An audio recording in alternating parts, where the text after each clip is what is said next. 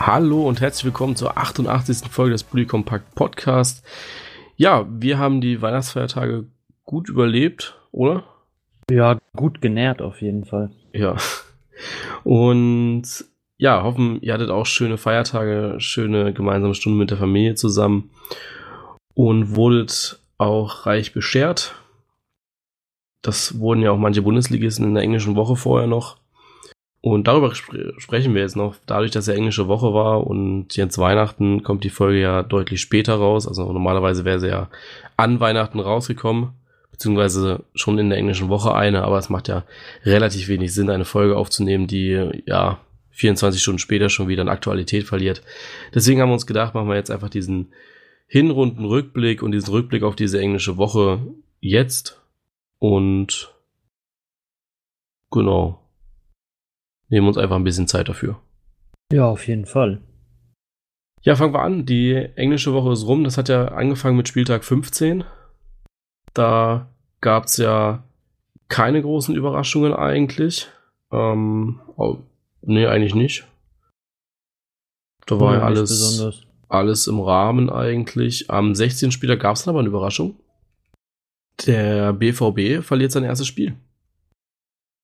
Ja, in der englischen da haben wir Woche. auch beide schön ins Leere getippt. Also ja. ähm, Respekt da an Düsseldorf, das haben sie sauber runtergespielt.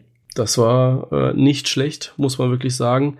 Wobei Düsseldorf ja auch generell jetzt gerade die Rückrunde, äh, diese Winterpause kommt ja eigentlich zum schlechtmöglichsten Zeitpunkt für Fortuna Düsseldorf, weil sie gerade einfach mega im Flow drin sind. Und ja, jetzt muss man eben die Winterpause überbrücken und dann neu angreifen in der Rückrunde. Ja, also wie du schon sagst, ist halt ein, ein, echt blöder Zeitpunkt, wenn man so einen Lauf hat und äh, drei Spiele auch gegen die Gegner äh, so gewinnt und jetzt halt diese Pause hat. Äh, ich glaube, da kann man sich Schöneres vorstellen, Besseres wünschen. Aber ja, ich denke, für Düsseldorf zählt es da auf jeden Fall, jeden Punkt irgendwie mitzunehmen, den sie kriegen können. Ja. Schauen wir vielleicht mal kurz zurück auf dieses Spiel gegen Dortmund. Da haben ja Danilo Kebakio, also Düsseldorf hat es einfach geschickt gemacht, so wie sie es eigentlich immer gegen größere Gegner machen, auch wie sie es schon gegen FC Bayern getan haben. Einfach ein bisschen tief hinten drin stehen, abwarten und dann einfach mal den Luke Bakio schicken und der macht dann zu 50 Prozent die Tore eigentlich auch. Das ist ja eine Waffe, die eigentlich jeder Bundesligist gut umsetzen kann und sie ja auch beim FC Bayern fast alle auch gemacht haben nach den ersten drei Spieltagen wo die Bayern ja noch eine Dominanz ausgestrahlt haben, aber anschließend ja auch irgendwie ja an Fahrt verloren haben. Es ist so die das Mittel auch gegen Dortmund, ne? Also man hat bei dem Spiel doch schon deutlich gemerkt, dass Dortmund nicht so richtig in Fahrt kam. Ja, ich glaube, Dortmund hat sich da schon so ein bisschen einlullen lassen, auch weil Düsseldorf hat das Spiel ähm, ja nicht ganz aus der Hand gegeben, aber man hat schon gemerkt, dass es so auf die Reaktion von Dortmund warten und danach halt ihre Stichpunkte gesetzt haben, was halt mega gut gelungen ist. Ja, wobei sie es auch besser gemacht haben als Gladbach, wobei ich gedacht habe, dass Dieter Hacking das auch so ein bisschen mitbekommt, wo kriegt Dortmund Schwierigkeiten. Sie haben sich eben wirklich diese, sie haben ja in einem äh, 4-1-4-1 gespielt gehabt und sie haben wirklich dann mit der Fünferkette gespielt gehabt und dieses Zentrum so unglaublich dicht gemacht, bei Angriffen des BVB, dass sie diese Überzahl überhaupt nicht ausspielen konnten, die der BVB sonst immer hatte. Weil ich kann mich dran erinnern, ich weiß gar nicht, wo ich das gesehen hatte, auf jeden Fall war es irgendeine Analyse bei, bei Sky, dass sie gezeigt haben, dass Dortmund immer sehr, sehr schnell mit fünf, sechs Spielern in einen Angriff kommt. Und das hat ihnen eben gegen Düsseldorf überhaupt nichts gebracht, weil da eben auch fünf, sechs, vielleicht sogar sieben Düsseldorfer in der eigenen Hälfte standen. Ähm, hat Gladbach nicht hinbekommen. Und deswegen hat Gladbach wahrscheinlich aber auch verloren am Freitag. Ja, ich denke, Gladbach wollte auch ein Stück zu weit das ähm, eigene Spiel mit aufziehen. Also sie hatten ähm, bei Dortmunder Angriff schon auch die Fünferkette hinten gestellt. Ähm, ist natürlich in manchen Umschaltsituationen oder Kontersituationen ähm, auf keinen Fall irgendwie machbar.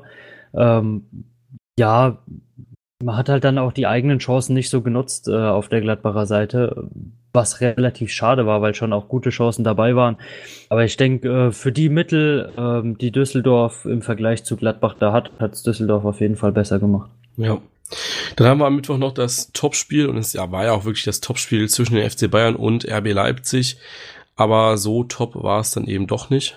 Ähm, ich glaube, so in dieser Konferenz hat äh, Mainz gegen Frankfurt den Bayern da so ein bisschen die Show gestohlen. Aber ja, am Ende war es dann doch nicht das Topspiel, was wir alle erwartet haben. Kann ich dir nur zustimmen. Ich habe mich da auch so ein bisschen drauf gefreut gehabt, ähm, auf, ja, gerade auf dieses eine Spiel eigentlich. Ja ähm, weil es ja dann aus Gladbacher Sicht da auch so ein bisschen um die Verfolger ging, ähm, ob man sich da oben weiter festsetzt, weiter mit Dortmund davonzieht oder ähm, ja, halt wieder nach hinten mehr gucken sollte als eher nach vorne. Aber ich war schon auch enttäuscht und habe dann auch, ich glaube, Ende der ersten Halbzeit doch auch Konferenz geschaut. Ja. Ja, RB Leipzig, es ist ja verrückt, aber sie haben es wieder mal nicht geschafft, zu elf den Platz zu verlassen kurz vor Schluss musste Stefan Ilsanker nach einem groben Foul auch den Platz verlassen. Mit einer roten Karte. Kurze Zeit später noch Renato Sancho mit einer gelb-roten. Ähm, mal schauen, ob es in der Rückrunde besser funktioniert für die Leipziger, dass sie da vielleicht einfach mal vollzählig den Platz verlassen. Es ist könnte man vielleicht dran arbeiten, ja. Vielleicht werden auch so Gehälter gespart, ich weiß es ja nicht, ähm, ob die nach Minuten bezahlt werden vielleicht, aber äh, ich glaube, wenn man nicht so viele Sperren hätte und ab und zu mal elf Mann auch zur 90. Minute auf dem Platz, wäre von Vorteil. Ja. Jetzt haben wir ja dieses Spiel Bayern gegen Leipzig und da gab es auch eine Aussage danach, die von Timo Werner kam. Und das war ja schon so in Richtung, ja, er hat sich bei Bayern wirklich ins Spiel gebracht. Ich weiß nicht, ob du die auf dem Schirm hast. Ja, doch. Ähm, wo er, er gesagt hatte, hatte, dass es nur einen Club in Deutschland gibt, wo man hinwechseln möchte, wenn man wirklich gut irgendwie so in ich wenn weiß man nicht gut genau ist und schon bei RB Leipzig spielt, dann gibt's halt nur noch eine Steigerung da oben ja, drauf, genau. ja. Ähm, ja, ich weiß immer nicht, was einem so, so Äußerungen bringen. Ähm, ich kenne jetzt halt auch die Fragestellung nicht so genau, ähm, was er gefragt wurde, ob er denn einen Wechsel für möglich hält oder sonst irgendwas. Na, sein Vertrag ähm, läuft jetzt am Ende des Jahres aus. Also das, oder läuft zeitnah aus, zumindest. Deswegen die Frage, ja. weil momentan geht es ja auch darum, ob er seinen Vertrag verlängert oder eben nicht. Und ähm, auch Leipzig hat noch kein genaues Feedback von ihm da bekommen. Ich ja, bin gespannt. Für, für mich ist es jetzt halt eher nur so eine Aussage, dass er äh, entweder bleibe ich hier oder wechsel halt zu den Bayern, ne?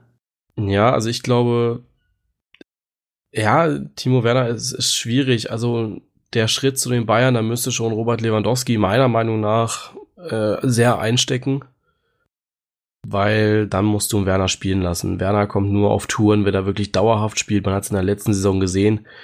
Äh, man sieht es auch in dieser Saison, dass er eigentlich jedes Spiel mitnehmen muss, um auf sein Level zu kommen. Und wenn er, er ist einfach kein Spieler wie äh, vielleicht ein Sandro Wagner, der dann eben seine Chancen nutzt, wenn er dann eben reinkommt, sondern er braucht ein bisschen Anlaufzeit und er ist nicht zu vergleichen mit Alcacer oder anderen Joker-Stürmern. Äh, Deswegen er muss sich das sehr gut überlegen, finde ich.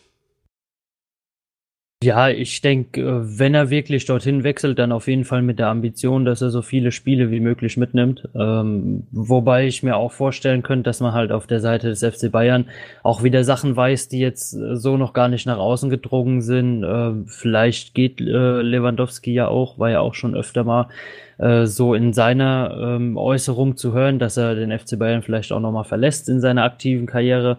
Ähm, man weiß ja nie. Also da können sich ja von heute auf morgen immer wieder andere Wendungen ergeben. Ja. ja ich glaube schon. Also ich glaube im Sommer, da wird einiges passieren bei den Bayern. Also ich hoffe es zumindest, weil ansonsten äh, noch mal eine so Transferperiode wie jetzt im Sommer oder im vergangenen Sommer, dann wird das sehr, sehr knapp für den FC Bayern. Dann wird das eben nicht mal eben Platz zwei zur ähm, äh, zur Winterpause, sondern ja. ich denke, dass man sich dann schon tiefer einreihen muss. Ja. Also man kann, glaube ich, Fall. ich glaube, die Bayern können sich einfach glücklich schätzen, dass Schalke und Leverkusen und auch Hoffenheim nicht die Hinrunde gespielt haben, die man erwartet hatte. Weil ich glaube, dann wäre es für die Bayern noch enger geworden. Ja. Also das ist, ja. Dann haben wir am 17. Spieltag äh, ja die Wiederauferstehung der Schalker gehabt. 1 zu 3 gegen den VfB Stuttgart. Äh, ich war ja selbst im Stadion, also ich muss sagen, dass da auch die, es war ja am Anfang eher so getitelt, die Partie Not gegen Elend. Der VfB in Not und Schalke hat elendig gespielt. Wobei auch der VfB nicht wirklich schön spielt. Ähm, Da war es dann eher Elend gegen Elend, muss man schon sagen. Ja. ja, es war dann, weiß ich nicht, also der VfB hat auf jeden Fall verdient verloren gehabt, finde ich. Ähm, das war einfach ein Grottenkick, also auch was Schalke da zwischenzeitlich abgeliefert hat. Äh, sie haben vielleicht auch mal das umgesetzt, was Tedesco ihnen gesagt hat.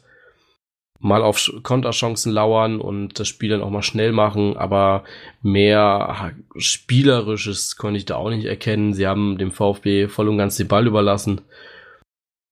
Ja, und das war dann eben auch ein bisschen anstrengend, weil der VfB überhaupt nicht wusste, was sie damit anfangen sollen. Also ich weiß nicht, ich glaube, Ron-Robert Zieler hat eine 100% Passquote und das nicht, weil er so viele schöne Abstöße an den Mann gebracht hat, sondern ja, äh, weil er eben oft ins Spiel eingebunden wurde vom Vf von den VfB-Verteidigern. Ja, Aber so ist das halt. War halt auch viel Nervosität so auf dem Platz zu spüren. Ne? Also das ähm, hat man selbst vom Fernsehen so gesehen. Ähm, dass sowohl Stuttgart als auch Schalke da ja immer abgewartet haben, wie positioniert sich der Gegner, wenn ja. ich mal den Ball habe. Also ein, ja. ein, schnelles Spiel oder mal einen Angriff schnell vorgetragen hat man eigentlich gar nicht gesehen. Das doch, also das äh, 1 zu 0 von äh, Steven Skripsi war auf jeden Fall sehr schnell. Gut, das war auch äh, lächerlich verteidigt vom VfB, muss man auch mal dazu ja, sagen. Ja, es war ja eigentlich schon eine Überzahlsituation ähm, an der Mittellinie. Eben, Schalke, genau. Ne? Aber das war immer so. Also, sobald Schalke Fall angenommen hatte, der VfB gnadenlos in Unterzahl gewesen. Das war dann ja beim, gut, da hat man dann offensiver gespielt gehabt zum Schluss, wo dann das 1 zu 3 gefallen ist.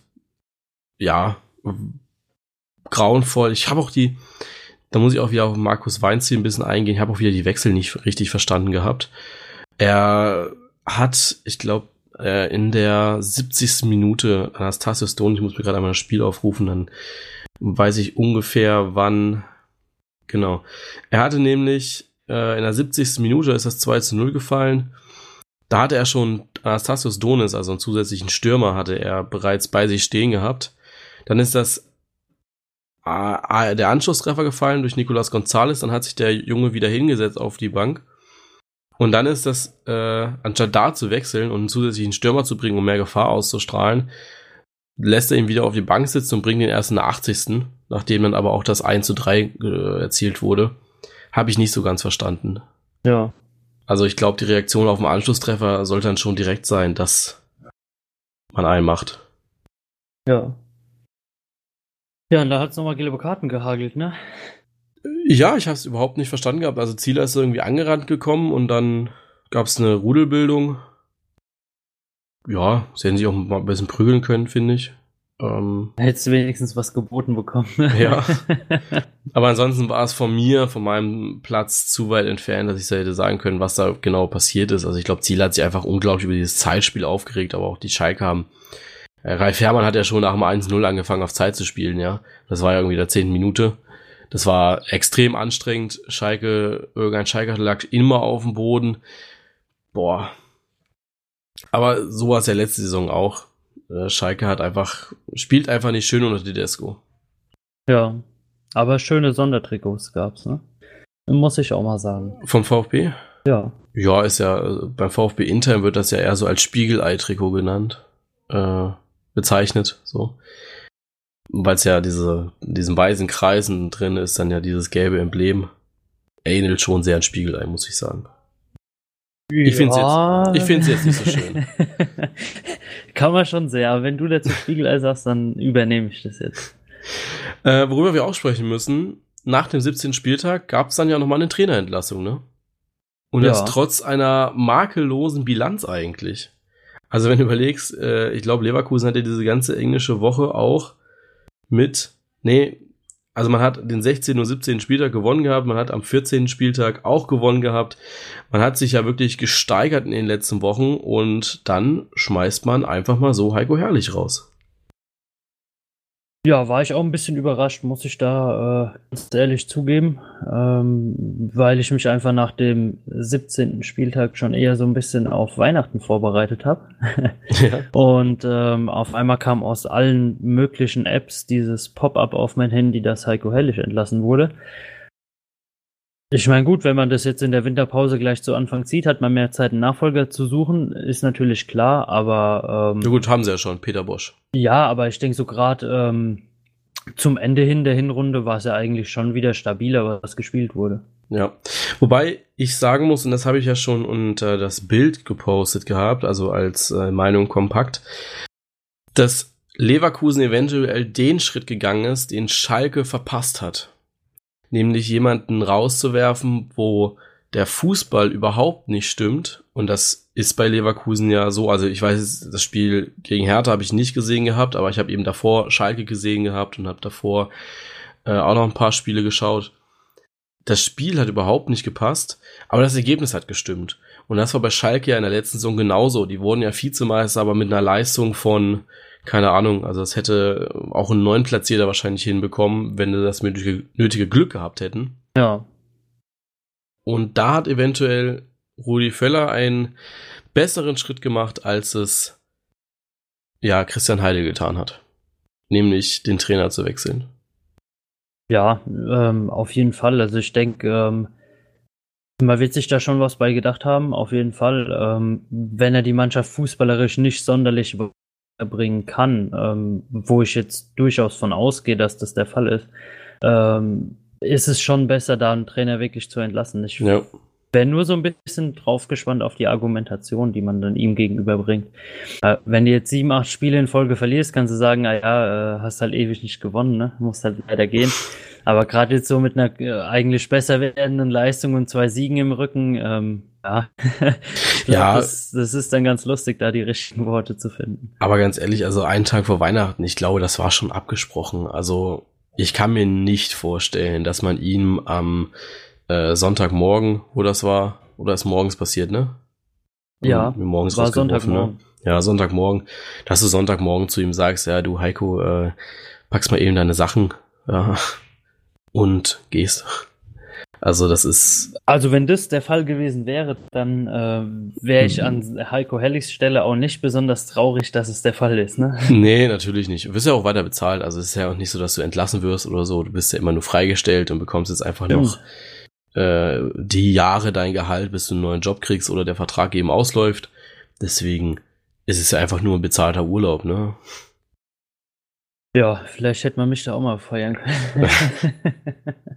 ja, aber jetzt äh, Peter Bosch, also ein Ergebnis steht ja schon fest in der Rückrunde, äh, dass man gegen Schalke 4-0 zur Halbzeit führt und anschließend noch 4-4 spielt. Ja, hätte ich, ich aber denke, nichts dagegen. Das wäre immer wieder ein Spiel, das nicht langweilig ist. So. Das stimmt. Von Leverkusen. Ja. Aber ja, ob da jetzt der Trainerwechsel sein musste, wie gesagt, also ich glaube, das war schon deutlich vor der englischen Woche festgelegt gewesen. Ja, schätze ich auch. So, ansonsten gab es an diesem Spieltag noch ein schönes Spiel zwischen Augsburg und Wolfsburg. Wolfsburg kommen wir ja später nochmal drauf, wenn wir auf die Hinrunde zurückblicken. Und ein super Spiel zwischen Hoffenheim und Mainz. Also zumindest eine super erste Halbzeit. Ja, da muss ich echt sagen, äh, Chapeau. Also was Hoffenheim und Mainz da wieder für Großchancen auch verballert haben teilweise. Äh, nicht schlecht. Ja, also mein Bruder war ja in Hoffenheim im Stadion sogar. Ja, hat er erzählt. Er hat sich das sehr schön ähm, von so einem gesponserten Platz aus mal schön angucken können. Ja. Ähm, nee, er hat aber auch gemeint, es war ein, ein saugeiles Spiel. Ähm, war auch schön äh, anzusehen, wenn man so nix für einen von den beiden Vereinen wirklich übrig hat. Und auch nichts vom Fußball versteht. Ja, auch. also zu mir da gesagt, so nicht sagen. Zu mir hat er gesagt, als ich vorher extra noch den Podcast angehört, um ein bisschen mitreden zu können. Wobei ja, ich mir auch überlegt habe, wann wir denn das letzte Mal über Hoffenheim und Mainz gesprochen haben. Und das ist jetzt auch ein bisschen länger her. Ja, ist so wurscht. Lass einfach die Werbung zählen jetzt und gut ist. Ja? Mal wieder Werbung gemacht, ohne dass wir was bezahlt haben. ja, nee, also ich fand es ein gutes Spiel. Ähm, und ja, super eigentlich. Ja, es hat nochmal so schmerzlich äh, hervorgerufen, dass man halt jetzt wirklich knapp einen Monat aufs nächste Spiel warten muss, ne? Ja. Ja, weiter geht es dann ja mit dem 18. Spieltag am 18.01. mit der Partie Hoffenheim gegen Bayern München. Und dann geht es ja auch weiter am 19.01. und 20.01., ne? Ja. Was ja schön, ich glaube, die Terminierung ist ja fast genauso wie es schon in der Hinrunde der Fall war. Freitags die Bayern, Topspiel ist Dortmund-Leipzig. Äh, nee, stimmt gar nicht. Ist nicht dieselbe. Am 20.01. spielt Nürnberg zu Hause. Ähm, also am Sonntag und da, ich glaube, Stuttgart hatte aber äh, in der Hinrunde am ersten Spieltag sonntags gespielt. Naja. Auf jeden Fall haben wir jetzt schon mal eine erste Tendenz. Wir haben uns ja immer so ein bisschen vorgescheut gehabt, zu sagen, wann kann man denn jetzt so ein Fazit ziehen? Jetzt kann man es ja, ne? Nach 17 Spieltagen kannst du jetzt nicht mehr sagen, naja, wir wissen immer noch nicht, wo die Mannschaften stehen. Naja. nee, ähm, ja, gut, die Hinrunde ist gespielt. Ich denke, äh, die Tendenzen sind da im Moment schon ein bisschen klarer verteilt als, wie gesagt, nach fünf Spieltagen.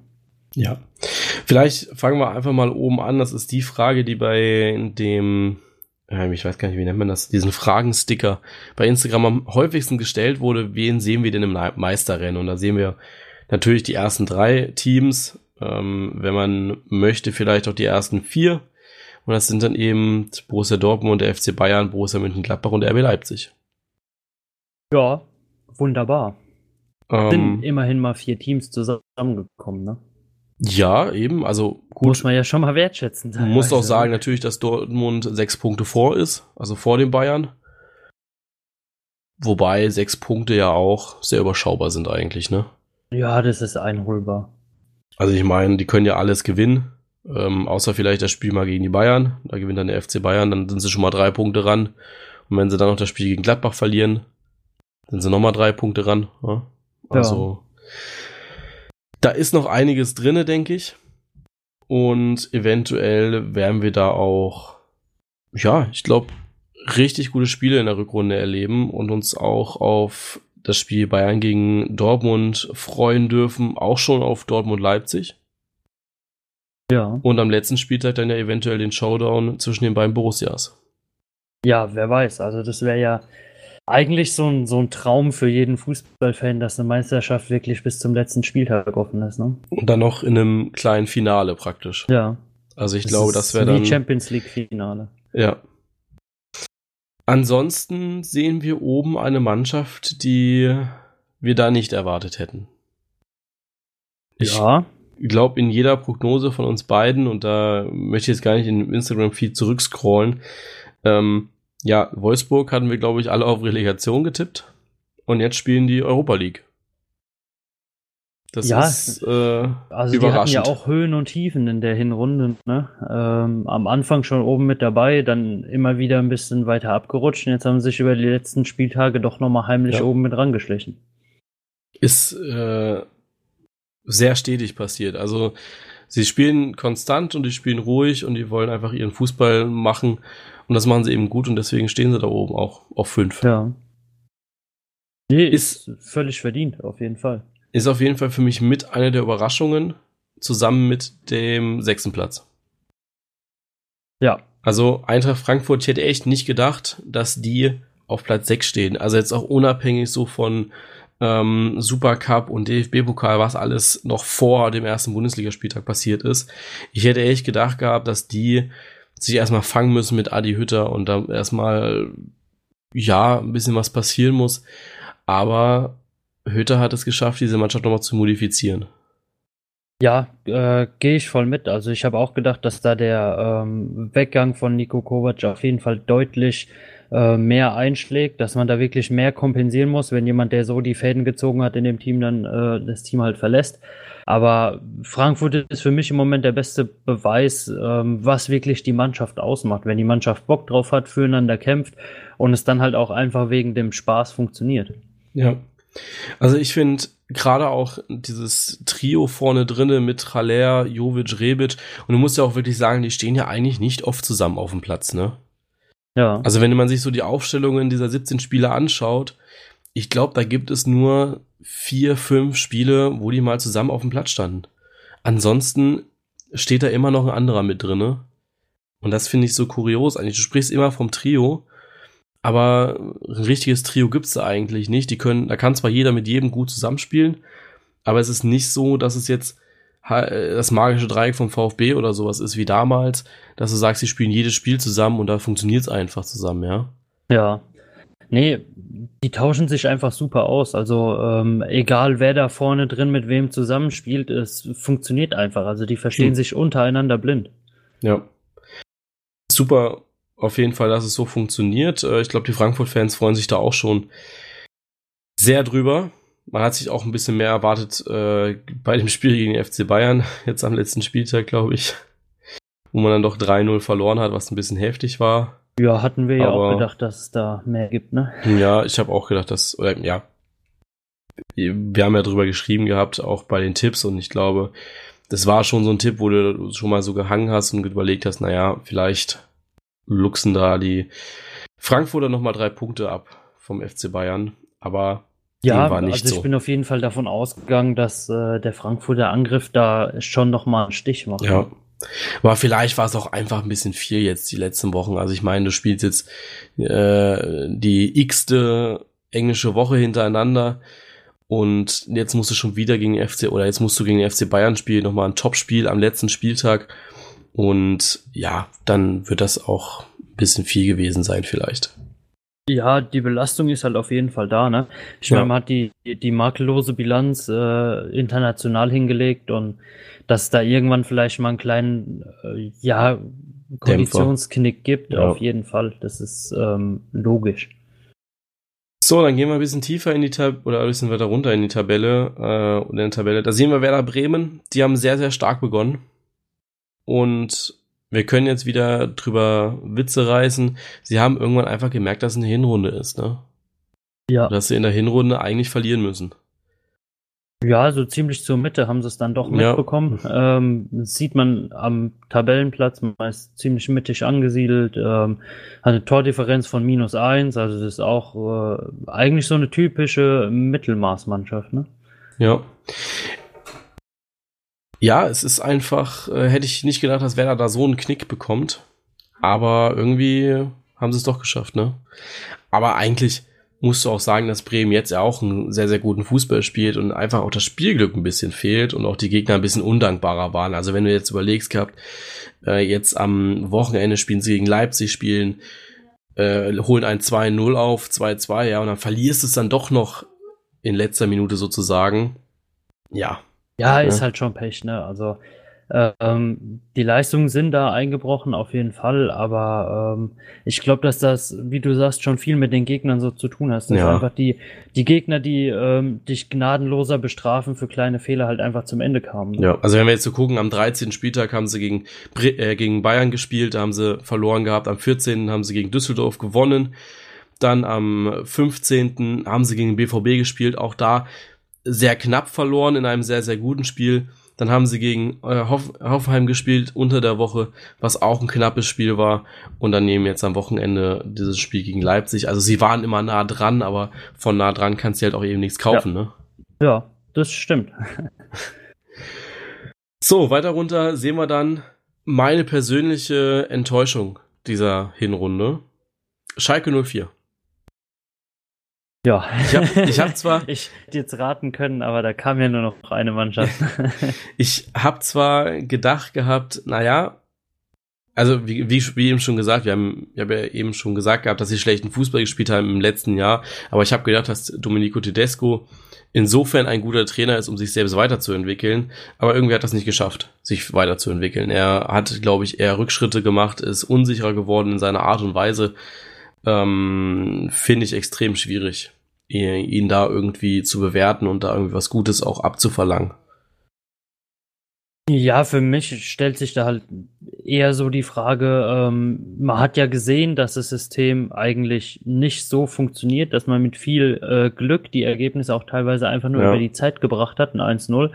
Ähm, ja, wo, wo diese Entwicklung dann hingegangen ist. Ähm, ob äh, Tedesco da dann so verunsichert war, weil er zwei, drei Sachen zum Anfang probiert hatte und es nicht gelaufen ist, dass er dann doch wieder in das alte System zurückgegangen ist. Ähm, ich meine, gut, die, die anderen Mannschaften entwickeln sich halt auch weiter, ne? Und irgendwann, wenn Schalke das System jetzt über ein Jahr oder so behält ja. und immer wieder auf die gleiche Weise spielt, dann kann man das auf jeden Fall knacken und das passiert halt. Eben, und Schalke hat es irgendwie auch nicht geschafft gehabt, diese Entwicklung auch mitzugehen. Also ich meine, ähm, es war am Sonntag auch Thema bei äh, Vontora, die Weiterentwicklung von Trainern. Und da war es eben, ah nee, das war am Samstagabend bei Amazon Music. Ich muss jetzt auch weiter ein bisschen Werbung machen. Ne? ähm, das war bei Amazon Music. Da ging es dann, ich stand ja zwei Stunden lang auf der Vasen dann später noch konnte dann eben ausführlich auch noch dieses äh, schöne Spiel Bayern gegen Frankfurt hören. Und dann ging es eben vorher noch um die Taktik der Bundesligisten in der Hinrunde. Und der, der sich eben damit speziell auseinandergesetzt hat, gesagt, dass gerade Dieter Hacking einer ist, der ja sehr auf sein System beharrt und er nicht gedacht hätte, dass er eine Systemumstellung vornimmt zugunsten der Mannschaft, sondern eher so, weil er denkt, naja, ich muss das jetzt irgendwie ändern oder so. Und dass er enttäuscht ist vom Tedesco, der es nicht schafft, ein neues System zu etablieren. Ja. Und das ähm, habe ich dann nur so, wo ich dann drüber nachgedacht habe, ich so gedacht, ja, stimmt schon. Also ein Hacking, Hacking hätte ich nicht gedacht, dass er sich so umstellen kann und so anpassen kann an eine Mannschaft. Und bei Tedesco hätte ich gedacht, dass er da auch ein bisschen sicherer im Auftreten ist und nicht jedes Spiel jemand anderen hinstellt. Ja, ja, ich, ich finde das System, was du von Dieter Hacking angesprochen hast, ist für mich in meinen Augen so ein bisschen das langlebigere, ähm, weil man einfach ja eine Mannschaft auch über mehrere Jahre immer wieder erfolgreich verändern kann, indem man ja. sich selbst anpasst an die Spieler, die kommen, die gehen ähm, sich wirklich da ans Mannschaftsgefüge anpasst. Genau. Ähm, als wenn man jetzt ähm, gutes Beispiel, äh, der Herr Mourinho, der hat eigentlich so sein System oder auch Ancelotti bei den Bayern damals. Und wenn das der Mannschaft nicht passt, dann kannst du damit nicht erfolgreich sein. Eben. Und das ist eben, Nico Kovac hat es jetzt auch langsam geschafft gehabt. Er hat ja auch versucht, am Anfang der Saison sein System zu spielen. Aber irgendwann haben sie, hat er dann eben gesagt, okay, mein System funktioniert nicht, ich muss mich darauf einstellen, was ich hier an Spielern habe. Ja, genau. Das ist eben nicht das, was ich in Frankfurt hatte. Und Tedesco hat es irgendwie nicht geschafft. Er hat super Spieler geholt, zusammen mit Christian Heidel am Anfang der Saison. Und erst jetzt fruchten die irgendwie. Also wenn du so siehst, äh, wer jetzt die Tore gemacht hat, Salif Sané, Steven Skripski und am Ende noch ein Jugendspieler, ähm, da, klar, es ist auch keiner mehr da, irgendwie von Burgstaller oder sonst was, ja, weil die alle verletzt sind irgendwie. Aber es ist schon ein Zeichen, dass eben am Anfang nicht viel rund lief und du dich nicht so auf diese Neuzugänge eingelassen hast, wenn du jetzt erst die, die Entwicklung davon siehst, ja. Ja. Bin ich voll bei dir. Ja, und dann gucken wir in den Keller rein. Da haben wir auf dem 16. den VfB Stuttgart, 17 Hannover und 18 Nürnberg. Ja. Jo. Deiner Meinung nach so, ähm, ich gehe mal jetzt bis Düsseldorf hoch, 14. mit 18 Punkten. Ähm, deiner ja, Meinung nach so diese, diese Fünfergruppe oder Sechsergruppe, ja, ja, Schalke auch mit 18 Punkten, ähm, die wirklich um den Keller weiterspielt? Also ich glaube, bei Schalke, wenn Tedesco es jetzt schafft, diese Entwicklung weiter zu ja, weiterzumachen, dann glaube ich, dass sie, dass sie da sich relativ schnell weg oder entfernen werden von Düsseldorf. Bin ich gespannt, was passiert, wenn sie es nicht schaffen, äh, diese Leistung jetzt aus der Hinrunde zu übernehmen. Dann werden sie höchstwahrscheinlich äh, wieder mit Runden mitspielen. Augsburg finde ich sehr schade, weil ich das nicht gedacht hätte, dass die da so unten mitspielen. Ja, Augsburg ist halt auch eine Mannschaft, die oft gute Spiele zeigt, sich aber dann nicht belohnen kann, ne? Ja, genau. Also es ist halt einfach, boah, extrem schwierig. Auch jetzt, es ist ja, die haben ja ein identisches Spiel gespielt wie Bremen gegen Leipzig, ja. Die haben 2-0 zurückgelegen, haben dann super aufgespielt, haben es dann noch geschafft gehabt, äh, ranzukommen auf 2-2. Und dann verlieren die das noch, ja. Ja, und dann so kurz vor Schluss so ein dummes ja. Ding, ne? Das, ja. Ich meine, das ist ja auch ja, nicht einfach, ja doch, ist eigentlich einfach zu verteidigen, ja. Du musst halt einfach gucken, dass du der Erste am Ball bist und nicht irgendwie noch von Janik Gerhardt hinterlaufen wirst, der dann einfach, ja, diesen Überraschungsmoment nutzt, deinen Fuß hinhält und dann ist das Ding drinne, ja. Ja. Und ja, gut, Stuttgart äh, sowieso, also die werden damit unten mitspielen, genauso wie Hannover und Nürnberg. Ja, ja, also, also bei Hannover und Nürnberg bin ich mir eigentlich relativ sicher ähm, dass die in so einer, ja, vielleicht Vierergruppe, ähm, wenn man jetzt mal noch eine, eine halbe Rückrunde mit dazu nimmt, denke ich, wird es unten eine Vierergruppe geben, die da äh, das unter sich ausmachen wird. Aber ich sehe schon, ähm, ja, wenn, wenn die Bilanzen jetzt so ein bisschen gleich bleiben her aus den Spielen, denke ich schon, dass äh, Stuttgart oder auch Düsseldorf da noch mit die besten Chancen haben, sich unten. Hm, ja, glaube ich nicht. Also ich glaube nicht, dass der VfB da so jetzt die äh, Mannschaft sein wird, die sich da freispielt. nicht mit Weinziel, glaube ich. Kommt drauf an auf die Winterpause, ne? Also ist wieder so blöd, Ja, natürlich, jetzt, aber- so, so ein Fazit ziehen, aber in der Winterpause kann halt immer so viel passieren, ne? Ja, aber wenn ich jetzt schon sehe, dass die einen Alexander Esswein holen, der bei Hertha schon nichts gerissen hat und da jetzt nur Regionalspielliga gespielt hat die letzten Wochen, Monate, ähm, weiß ich nicht, ob man das so, ob das jetzt die Transferpolitik ist vom Reschke, im Sommer die absoluten Granaten holen und im Winter versuchst dann noch irgendwie was zu retten, was zu retten ist. Ja, also ich bin immer noch der Fan davon zu sagen, äh, man verkauft jetzt den Pavard, kauft sich nochmal einen Verteidiger dafür. Wenn überhaupt. Also momentan funktioniert es auch ohne ihn. Man hat ja gute Jugendspieler. Ähm, und holt dafür nochmal einen gescheiten Stürmer, ja. Ja. Also Aber ich denke gerade offensiv sollte man da schon nochmal was tun. ja, auf jeden Fall. Also Gomez ist halt auch nicht mehr der, der mal war, trotz der Tore jetzt gegen äh, Berlin. Das äh, reicht nicht mehr. Ja. Ja, und äh, Nürnberg ist es das, was wir am Anfang, oder was ich am Anfang gesagt habe, dass Düsseldorf eigentlich der bessere Aufsteiger ist. Nur lange Zeit stand halt Nürnberg vor Düsseldorf. Aber jetzt hat Düsseldorf zum Glück mal gezeigt gehabt, dass sie der bessere Aufsteiger sind. Ja, auf jeden Fall. Ähm, Nürnberg, äh, eigentlich selbes Problem wie, äh, wie Augsburg, Stuttgart, äh, die da auch unten drin hängen. Man zeigt teilweise auch gegen, ähm, ja klar, überlegenere Gegner sehr gute Spiele, wenn ich mich äh, an das Spiel von Nürnberg gegen Gladbach erinnere, ähm, wo man dann wegen zwei Unkonzentriertheiten das Spiel halt doch verliert. Ähm, es ist halt extrem schwer, äh, gerade gegen die, ich sag mal, oberen sieben Mannschaften, äh, wenn man da einen Sahnetag erwischt, äh, hat man es als Nürnberg halt trotzdem immer noch schwer, ne? Äh, ja, klar, wobei du auch bei Nürnberg überlegen musst, dass da diese ganz, ganz groben Schnitzer dabei waren. Äh, Dortmund, Leipzig. Ja, Da war schon ein bisschen was dabei, das rechtfertigt, oder was rechtfertigt, warum man da ganz unten mit drin steht, ne? ja, ja, stimmt schon. Also, ja. Nee, aber ich glaube, es wird eine sehr, sehr spannende Rückrunde. Ähm, sowohl oben um die internationalen Plätze, also ich glaube gerade Champions League, Europa League wird sehr, sehr umkämpft sein, weil Hoffenheim ja auf jeden Fall noch da irgendwie mitziehen möchte, in die Europa League zumindest. Und ich glaube auch Leverkusen, Schalke, vielleicht doch Bremen. Ja, Bremen hat ja dieses Ziel Europa League am Anfang der Saison mitgeteilt. Ich glaube, dass man da schon irgendwie mitgehen möchte. Ja. Ja, Und ich glaube auch, dass man da noch viel erwarten darf. Ja. ja, auf jeden Fall. Also ich denke, ich kann da für uns beide sprechen, wenn äh, ich sage, wir erhoffen uns, dass es auf jeden Fall spannend wird, auch, auch mal aus dem Mittelfeld raus nach oben, sowie von unten ins Mittelfeld rein, ne? Genau. So, dann. Ah, nee, was habe ich dich eigentlich schon gefragt, was denn deine Überraschung der Hinrunde war? Also es war Wolfsburg, ne? Ja, auf jeden Genau. Fall. Also mit Wolfsburg hätte ich ähm, in dem Maße dort oben überhaupt nicht gerechnet. Ja. Dann haben wir die Enttäuschung der Hinrunde. War für mich Schalke und für dich ist es? Ja, auch Schalke, ähm, wobei ich auch sagen muss, dass ich von Stuttgart auch deutlich mehr erwartet hätte. So wie viele wahrscheinlich.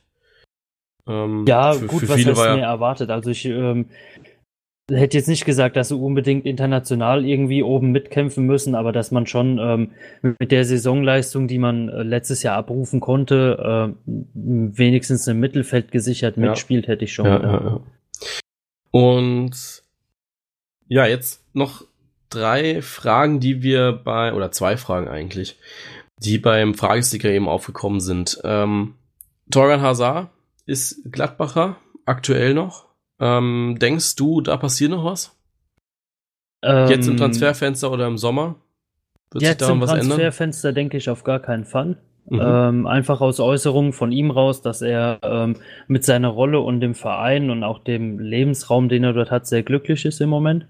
Ähm, für seine Entwicklung weiß ich nicht, ob es gut wäre, jetzt zu einem Verein zu wechseln, ähm, der ja Spieler auch gerne mal auf eine Bank setzt, ähm, wenn sie mal ein, zwei Spiele äh, keine so Top-Leistung bringen, weil er halt immer noch jemand ist, den man eigentlich ähm, ja aus dem Spiel nehmen kann.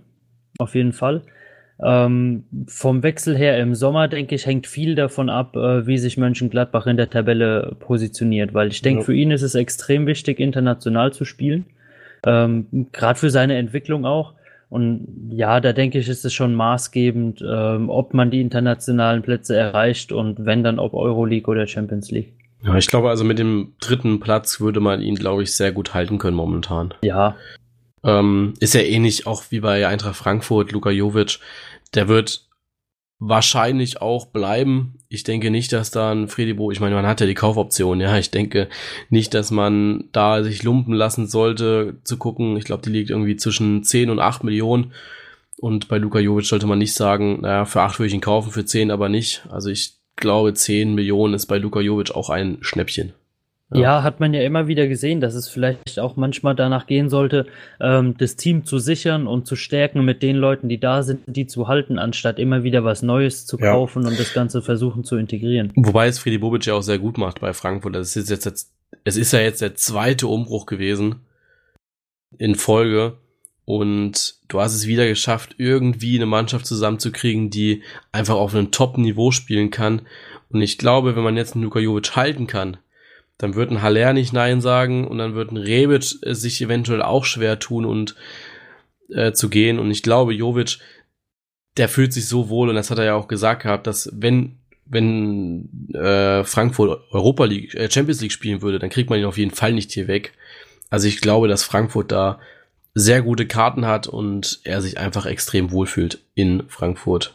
Und ich glaube, dass es dann eben keinen Wechsel geben wird von ihm. Ja, ja, ich, ich finde, man sieht aber auch ähm, unter den ersten sieben Mannschaften, also von Dortmund bis Hoffenheim, ähm, hast du eigentlich nur Gladbach und Frankfurt, die eben ähm, mit dem Einnahmen, die sie machen, ähm, ihr komplettes, äh, ihre kompletten Teammanagement äh, unterstützen müssen und da halt auch wirklich extrem gut mit dem Geld umgegangen sind, weil hinter den anderen stehen entweder äh, große Investoren, die das Ganze mitfinanzieren, oder man spielt halt schon ewig international. Ja, also ich glaube bei Hoffenheim, man muss Hoffenheim auch mal zugute halten, dass sie eben sich seit boah, äh, fünf, sechs Jahren, glaube ich, selbst finanzieren. Also das ist nicht mehr so, dass da Dietmar Hopp was springen lässt. Dietmar Hopp hätte, das muss man auch dazu sagen, Dietmar Hopp hätte was springen lassen in der Winterpause, wenn sie überwintert hätten.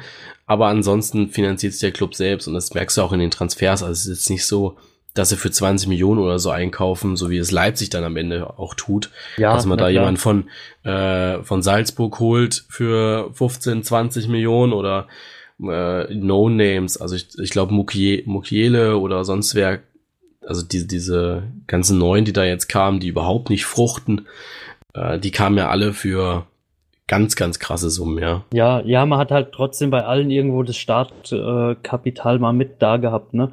Und ja. Frankfurt Gladbach sind halt schon welche, die sich so, ich sag mal, ganz blöd gesprochen aus der Gosse da irgendwie hochgewirtschaftet haben. Das stimmt natürlich. Aber es ist ja bei München und Dortmund auch nicht anders, ne? Die haben sich ja auch hochgewirtschaftet, aber spielen eben schon länger international. Ja. Ja, so ist das. Ne? Aber ich glaube, ähm, dass da eventuell noch ein bisschen was passieren wird jetzt auch in den nächsten Jahren in der Bundesliga. Ja, mal hoffen. Also ich hoffe auf jeden Fall, dass man da äh, konkurrenzfähig bleiben möchte und da auch dann die richtigen Schlüsse draus zieht. Ja. Gut, dann war es das schon wieder mit dieser Folge. Ähm, ich denke nicht, dass wir uns nochmal hören werden vor Silvester. Deswegen äh, wünschen wir euch einen guten Rutsch ins neue Jahr. Feiert nicht so dolle. Die Raketen immer nur nach oben abschießen. Ja, bitte. oh. Und ja, dann hören wir uns im neuen Jahr wieder und äh, schauen noch mal wann. Also ich glaube, wir geben dann auch mal so ein bisschen in die Winterpause. Ähm, ist ja jetzt auch sinnlos, irgendwie künstlich irgendwelche Themen da sich zu finden. Ne? Ja, auf jeden Fall zum Ende des Transferfensters, würde ich sagen. Ne? Genau. Also es wird ein bisschen dauern. Ich denke, dass wir uns dann vor dem erst, also vor dem 18. Spieltag auf jeden Fall. Also ich denke, dass man äh, da schon mal so in Richtung 15. oder 14. 15. mit der neuen Folge rechnen kann. Ja, wir müssen euch ja auch heiß machen, ne? Auf genau. die neue Rückrunde. Bis dahin, guten Rutsch und bis zum nächsten Mal. Ciao. Bis dann. Tschüss.